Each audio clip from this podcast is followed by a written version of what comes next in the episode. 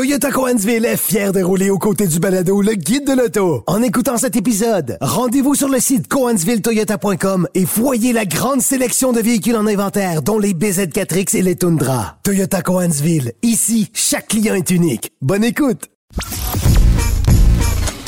Laissez faire votre clientèle. Entrez directement dans le guide de l'auto. Cube Radio.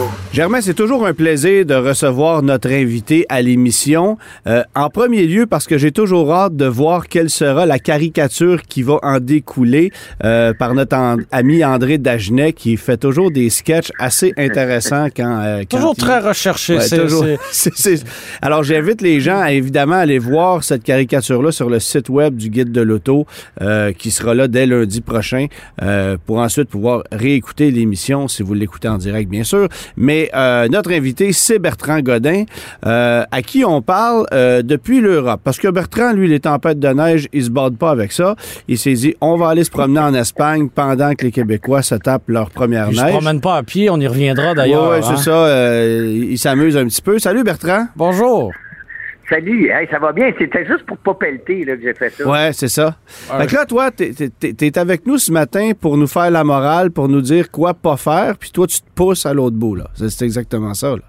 Oui, oui, oui, oui, c'est beaucoup plus facile. C'est il- je suis pas mal moins gelé à vous parler dans ce temps-là. Oui, oui, oui, j'imagine bien, j'imagine bien. Bon, évidemment, on va rentrer tout de suite dans le vif du sujet. Bertrand, t'es, euh, t'es très... euh, bon, toi, t'es instructeur euh, de conduite euh, à l'école de police de Nicolet depuis plusieurs années. T'es au fait euh, de tout ce qui se passe en matière de sécurité routière et un des plus gros fléaux, malheureusement, encore aujourd'hui, ça demeure l'alcool au volant ou, évidemment, euh, les substances, euh, parce qu'aujourd'hui, bon, euh, il y a- il y a- le pot Ouais, on est légal. On, bon. on peut avoir les facultés affaiblies C'est par ça, autre les- chose que l'alcool, les médicaments, les drogues, tout ça, tout ça rentre en jeu. une là. relation sexuelle au volant, tout ça, c'est des facultés affaiblies. ça, ça te regarde, Antoine. non, non, mais bref.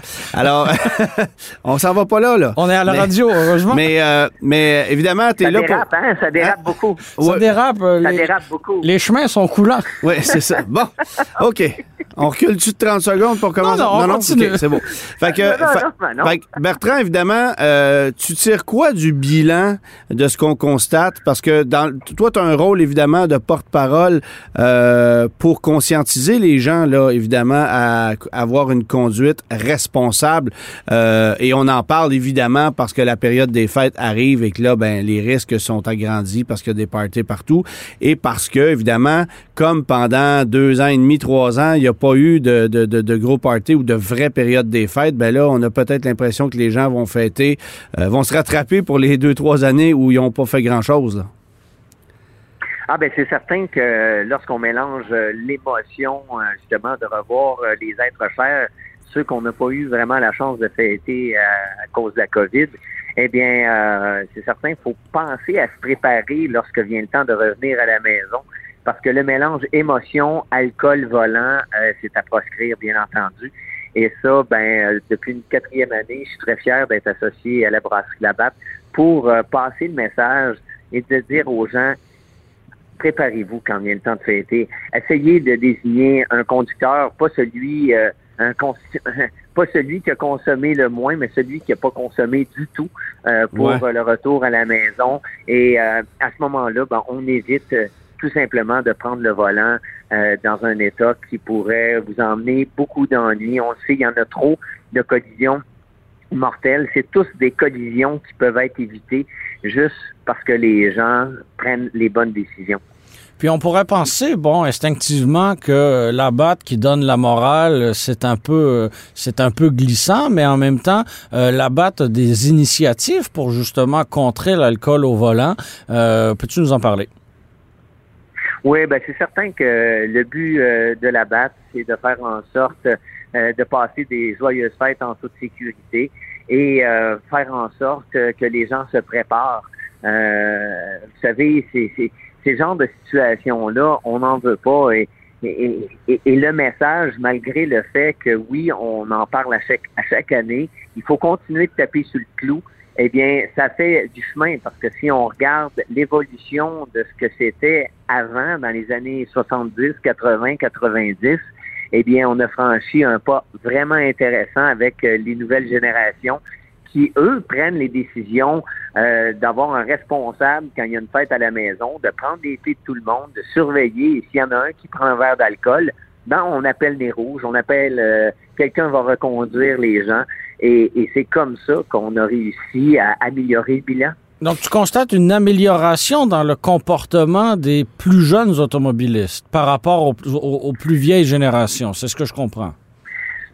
Ben, tout à fait, parce que eux, ils ont été habitués à zéro alcool lorsque euh, tu obtiens le permis de conduire. Et souvent, euh, les jeunes continuent sur cette lancée. Et Ok. euh, bon, il y aura toujours peut-être euh, certains qui vont passer à travers à travers les mailles du filet, comme on dit, mais euh, en grande majorité, euh, c'est vraiment euh, remarquable. Donc, la conscientisation, elle doit se faire beaucoup plus au niveau des gens qui sont plus âgés euh, et qui, eux, ont, ont conduit à une certaine époque avec une bière entre les jambes en débouchant leur bouteille avec leur ceinture de sécurité. Là. Parce que il fut une époque où, c'était la comme ça. Là. réalité, oui. Ah oui, ben ça a été ça, ça a été une époque où euh, justement il y avait euh, au-delà de 2400 décès par année. Le parc d'automobiles était quand même quatre fois moins élevé. Euh, donc Quand même, pour hein? dire à quel point on a on a fait un bon pas. Wow. C'est intéressant de, de te recevoir cette semaine, Bertrand, parce que, bon, on le, le sujet de la sécurité routière est inévitable avec toi, mais j'ai l'impression que c'est un sujet encore plus d'actualité cette semaine. Bon, oui, parce qu'il y a eu une chute de neige euh, vendredi, et, euh, et en plus, ben, il y a eu le malheureux décès euh, d'une jeune écolière. Je sais que tu n'es pas au Québec en ce moment, peut-être que tu, tu- n'es pas au fait de l'histoire, mais euh, les grandes lignes sont, sont les suivantes. Une- une jeune fille se rendant à l'école ben, a malheureusement perdu la vie parce qu'elle a été happée par, euh, un conducteur. Euh, C'est quoi les, réactions de l'instructeur de, conduite que tu es euh, face à cette situation? Ben, Vous savez, la conduite nécessite principalement qu'on porte attention aux gens autour de nous. Je comprends que bon, la réglementation, oui, il faut la suivre, il faut respecter les limites, il faut respecter les règles, mais ayez les yeux à l'extérieur du véhicule, surveillez les gens. Euh, et ça, ben, euh, c'est pas parce que on roule en dessous de, de, de 50 km heure qu'on respecte les limites que ça veut dire qu'il n'y a pas de danger. Et, vous savez, la gestion de l'attention est euh, extrêmement complexe. Des fois, on a tendance à sous-estimer ce que représentent les notions de- d'observation, de, gestion d'attention, d'analyse pour faire les bonnes actions. Et euh, lorsqu'on parle de connaissance, euh, parce que la conduite, c'est un mécanisme complexe où 40% dépend de vos de, de vos connaissances directement liées à votre sens de l'observation. Il y a l'autre 40% qui est les facteurs humains, le stress, la pression qu'on se met, euh, votre forme physique, psychologique, Ouais. qui va avoir une influence directe sur votre analyse. Et 20% c'est de la technique. Donc, c'est pour ça que ça prend vraiment toutes nos facultés. Et, et, et même, j'irais jusqu'à dire que la confiance en soi joue un rôle. Quelqu'un qui n'est pas confiant va regarder plus longtemps, va être en retard sur bien des choses qui peut emmener là aussi énormément de problèmes. Mais en même temps, si on est trop confiant de ses moyens, on peut être euh, amené à prendre la, conduite à la légère. Là. Donc, c'est l'équilibre qu'il faut aller chercher. Oui. Oui, et ça, c'est tellement bien dit, c'est l'équilibre. Euh, parce que là aussi, euh, et on le voit dans des conditions de, de neige, de glace, ben, on a deux types de conducteurs. On a les conducteurs qui se retrouvent dans une situation à surestimer les capacités de la, voiture et de leur capacité à eux. Et il y a ceux, euh, eux, ils vont rouler beaucoup plus, vite et, bon, on va les retrouver euh, des fois dans un, poteau de téléphone ou euh, en dehors de la route. Et il y a ceux qui, eux autres, sous-estiment les capacités de la voiture et des éléments par un manque de connaissances. Eux vont rouler très, très lentement, prétextant qu'ils sont sécuritaires, mais finalement sont juste pas pas, mieux, conscients ouais. de ce que la voiture peut faire. Mais je trouve ça intéressant que tu dises ça. souvent, ben, Je trouve ça intéressant que tu dises ça parce que, bon, évidemment, aujourd'hui, les pneus d'hiver sont, sont, sont, euh, sont, sont obligatoires, mais on se souvient, euh, dans les années 90, au début des années 2000, lorsque la mode des VUS est arrivée, les véhicules que tu voyais dans le champ l'hiver, c'était tout le temps des 4x4 parce que les gens pensaient qu'ils étaient invincibles. Et finalement, ben, ils se rendaient compte que ça avait quand même des limites. Là. Puis, puis le problème, c'est qu'avec un 4x4, tu te rends plus loin dans le champ. en plus. Voilà. Oui, puis et même, je dirais, aujourd'hui, avec tous les systèmes de contrôle de stabilité, euh, Ouais. de contrôle de motricité, d'ABS, eh bien, les gens ont tendance à penser que c'est invincible, alors que on le sait tous, euh, euh, vous savez même mieux que moi que, bon, ces systèmes-là ont leurs limites. Il faut les connaître, il faut les reconnaître pour mieux les respecter. Absolument. Puis certains, euh, certains systèmes d'aide à la conduite, comme ça, euh, euh, vont fonctionner par radar et euh, vont être obstrués quand il y a de la neige, de la glace ou ce genre de, de- d'intempéries. Alors, euh, il faut être capable de conduire et de réagir, même si ces aides-là, qui, qui deviennent parfois des béquilles, ne sont pas toujours présentes et fonctionnelles. Mais ça, c'est tellement vrai parce qu'il y a des gens qui vont mettre le contrôleur de vitesse dans des situations d'agadou. euh, et là, qu'est-ce qui arrive? C'est que la traînée fait ralentir la voiture. Et là, ben, la voiture accélère alors qu'on ne devrait pas lorsqu'on est dans une situation qu'on peut dire euh, d'aquaplanage. Euh, et, et là, ben, ça emmène des pertes de contrôle. Et si on, on lit les instructions, euh, et ça, je doute que tous les propriétaires de voitures prennent le temps d'avoir euh, comme livre de chevet leur manuel d'instruction, eh bien, se font surprendre par ce genre de situation. Je, je veux revenir sur un point que tu as mentionné un peu plus tôt, Bertrand. Je trouve ça intéressant. Tu dis que 40% de la conduite automobile, c'est le facteur humain, incluant le stress, le sentiment que tu as, euh, ta bonne humeur, euh, ton état d'âme. Je trouve ça intéressant que tu dises ça parce que, euh, évidemment, bon, il y a eu, euh, on a entendu toutes sortes de choses cette semaine à la radio suite à l'accident de la petite Maria qui s'est fait frapper euh, euh, tout sur la rue Partenay. Euh, et euh, évidemment, un des, un des facteurs qui a été nommé, et j'ai pas le choix d'être d'accord avec ça, c'est qu'on met beaucoup de stress sur l'automobiliste qui entre en ville par la quantité de chantiers, de règlements, de zones de construction qui changent quotidiennement, par le fait que les, les, les conducteurs automobiles doivent euh, se rediriger en utilisant des, des systèmes comme Waze, comme Google Maps, euh, qui les amènent dans des quartiers résidentiels et qui créent, bon, évidemment, tout ça, ça crée du retard, ça crée de la pression sur l'automobiliste.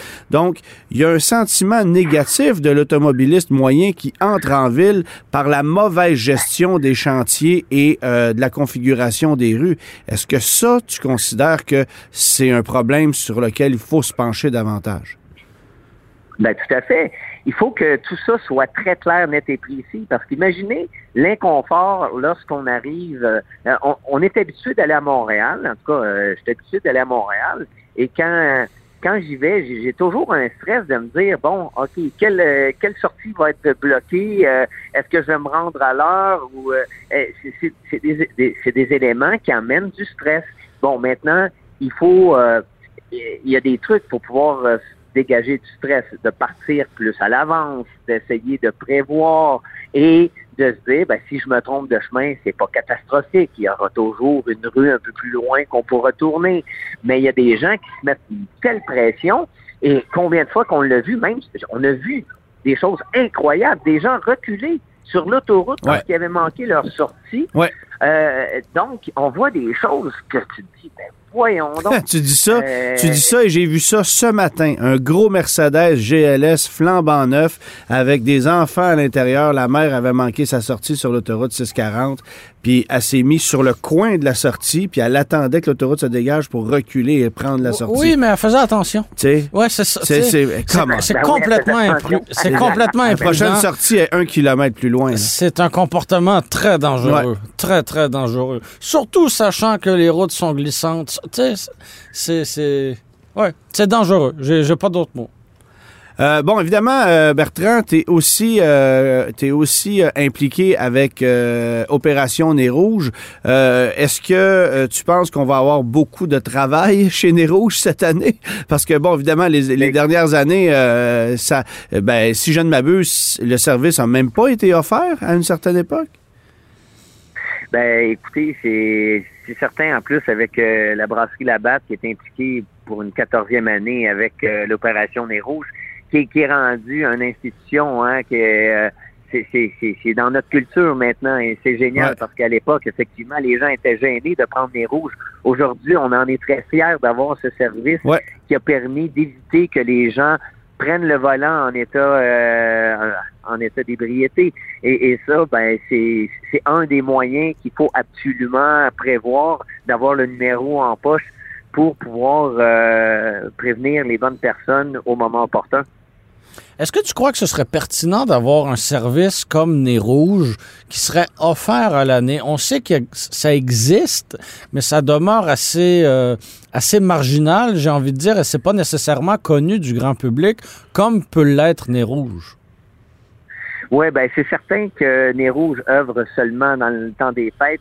Et euh, effectivement, ben aujourd'hui, ben ça a amené aussi la chance de pouvoir comprendre qu'on peut appeler un taxi, qu'on peut appeler Uber, qu'on peut appeler euh, d'autres services de raccompagnement qui, eux, fonctionnent à l'année longue. Ouais, bon, mais c'est encore une fois, c'est malheureusement pas assez.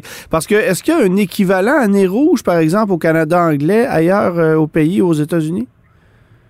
À ma connaissance, euh, non. Euh, j'ai pas, euh, pas effectué de recherche là-dessus.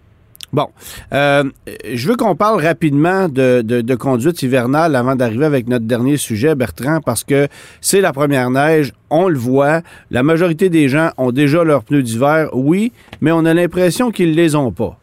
Euh, qu'est-ce qui se passe dans le comportement humain d'un automobiliste moyen qui a, on, a, tous l'impression là, que les automobilistes découvrent la neige pour la première fois. Ils n'ont jamais conduit dans la neige. Il y a quelque chose de spécial là Alors qu'il y a quoi, huit mois, euh, on conduisait dans la neige. C'est ça. Fait que, ben oui, mais, mais, qu'est-ce qui, qu'est-ce qui explique ça selon toi? Ben, la perte de conscience euh, de ce que représente la conduite hivernale. Euh, on le voit à chaque première neige. Euh, les gens ne savent plus porter une attention à, découvrir où peut être l'adhérence sur la chaussée. Il y a une variation d'adhérence tellement incroyable lorsqu'on évolue sur les routes au Québec. un tronçon peut être carrément sur l'asphalte, se retrouver sur la neige parce qu'il a avancé.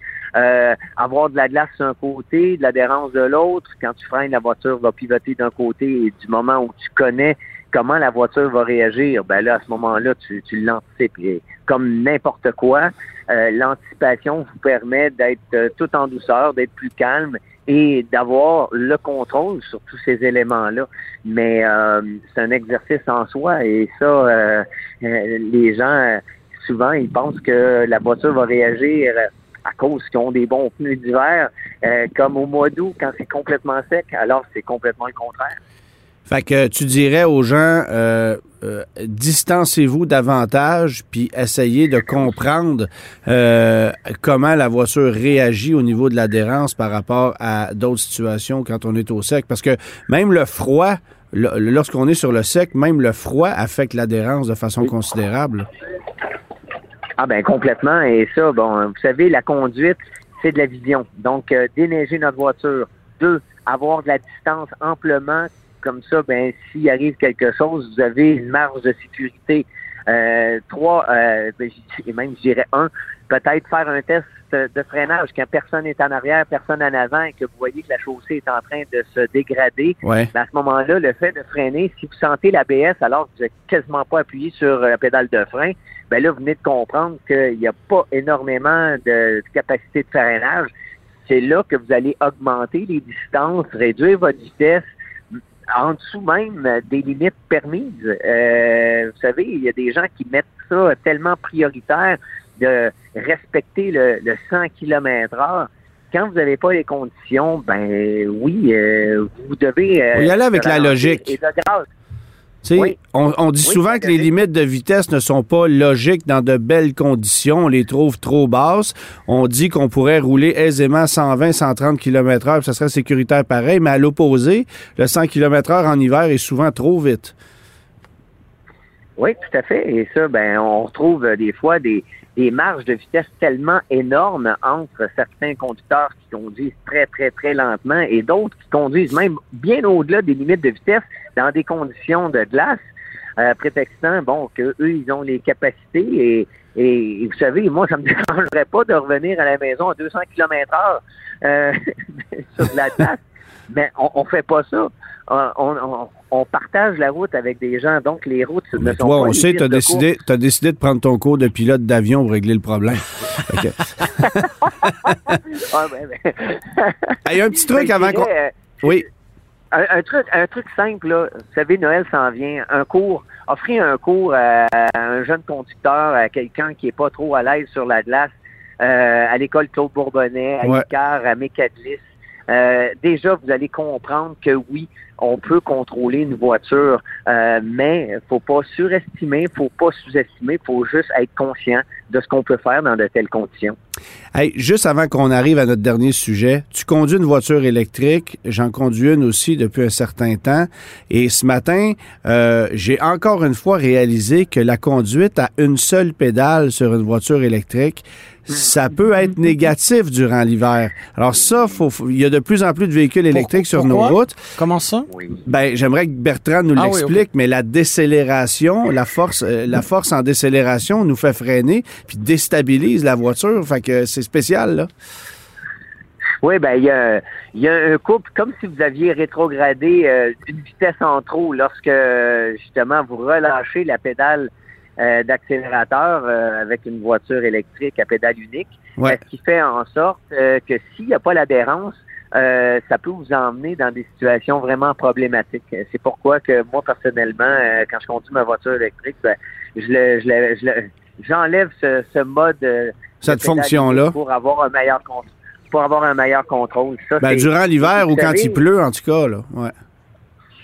Oui, et, ça, ben, euh, il faut qu'on puisse adapter notre conduite aux différentes technologies qu'on possède. Et il y en a tellement euh, une multitude aujourd'hui.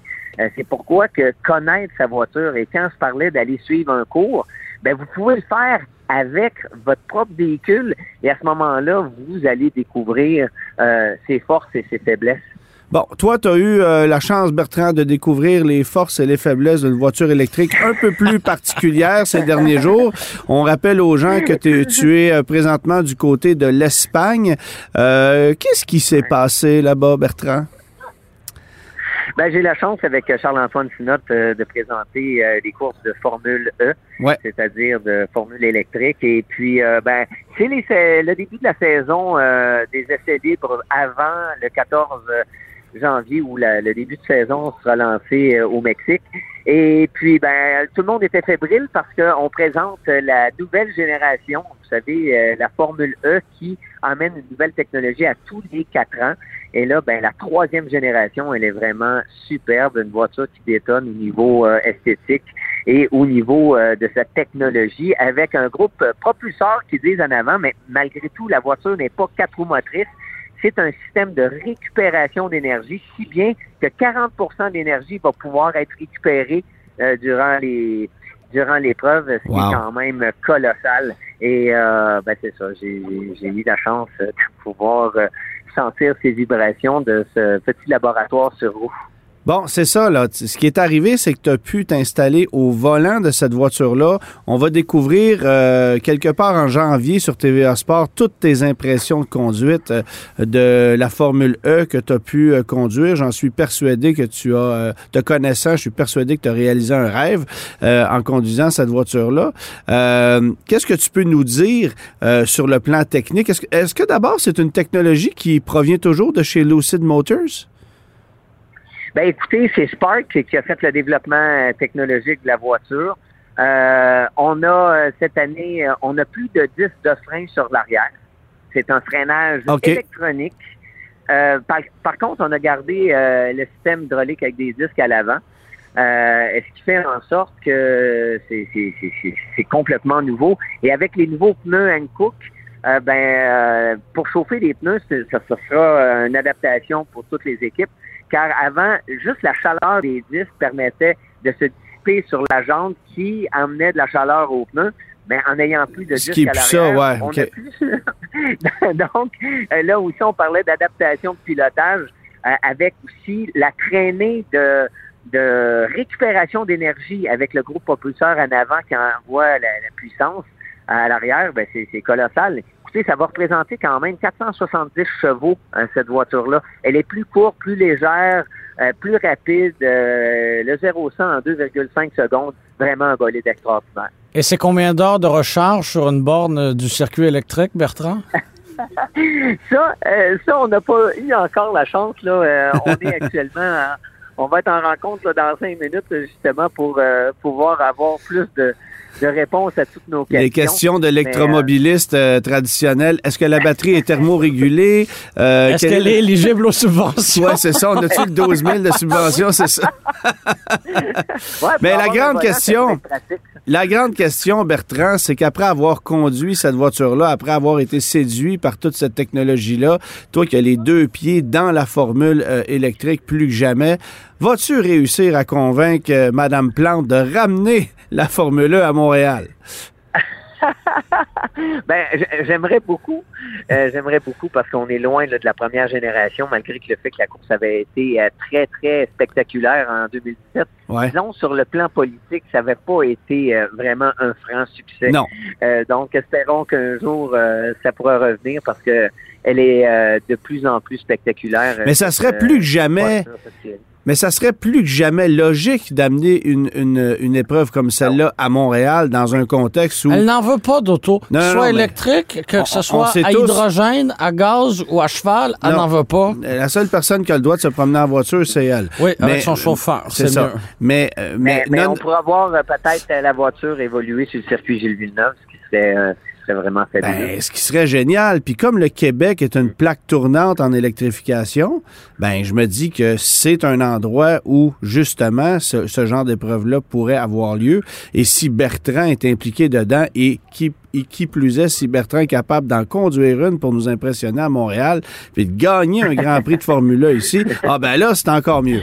Mais on, on faisons les choses par étapes. Alors, euh, ben, j'ai bien hâte de voir ce reportage-là qui sera sur TVA Sport. On n'a pas la date exacte, là, Ce mais sera en début d'année prochaine. c'est ça, bien avant ça? la course qui, qui débute le 14 ou 15 janvier, tu disais? Oui, exactement, le 14 janvier sur TVA Sport. Bon, alors euh, soyez euh, soyez à l'affût, vous allez pouvoir voir euh, euh, les impressions de Bertrand dans une voiture. Et la bonne nouvelle, c'est que comme c'est une voiture électrique, il va pouvoir vous donner ses impressions en conduisant et vous allez l'entendre. Parce Voilà. qu'avec une Formule 1, c'est un peu difficile quand même. Je pensais que c'était pour dire on va être au courant. C'est bien ça. Oh, Ouais. Il l'avait déjà fait dans une autre émission. C'est du vieux stock, ça, Oui, Bertrand. oui, oui. C'est pour ça que je j'avais anticipé cette réponse-là de ta part. Il est quelle heure en ce moment, là, euh, au moment où on se parle? Il est 16h30, non? 16h32. Ah ben oui, exactement. Bon, alors Bertrand, merci d'avoir pris le temps de nous appeler depuis, euh, depuis ta météo de 25 degrés, euh, mon sacripant. Moi, je vais aller déneiger mon char. Bon, ben, moi, je vais déneiger demain.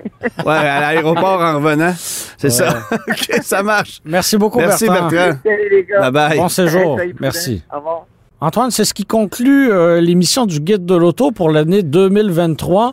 Euh, ces derniers jours, Je avec dirais nos- plus 2022, mais oui. OK, on va la refaire. Antoine, c'est ce qui conclut l'année 2022 pour euh, le guide de l'auto. On a enregistré, toi et moi, avec nos collègues Frédéric Mercier et Gabriel Gélina, une, une émission spéciale de fin d'année qui sera diffusée les 24 et 31 décembre, évidemment rattrapable en, en balado n'importe quand. On fait une rétrospective de l'année 2022, les moments marquants de l'année, et on termine ça avec nos coups de cœur, euh, nos coups de cœur de conduite de l'année. personnel, ouais, c'est Voilà. ça, exactement. Et euh, évidemment, ben, on sera de retour euh, dès la deuxième semaine de janvier, mais d'ici là, le 7 janvier, ça sera la diffusion de la première émission de la nouvelle saison du Guide de l'auto sur TVA, les samedis 11h30.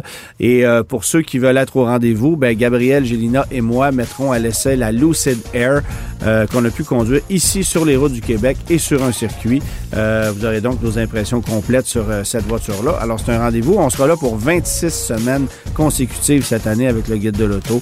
Euh, comme quoi, on va essayer euh, pas mal de trucs. Beaucoup de véhicules électriques, beaucoup d'hybrides cette année. Il y en a de plus en plus. Alors, d'ici là, joyeuses fêtes à tout le monde. Une bonne année 2023 et euh, on se retrouve dans quelques semaines. Nos meilleurs voeux pour l'année 2023. Hey, bonne fête. euh, bon, pas bonne fête, mais joyeuse fête à toi aussi, Germain. Merci, c'est Hein? gentil. Joyeuse fête.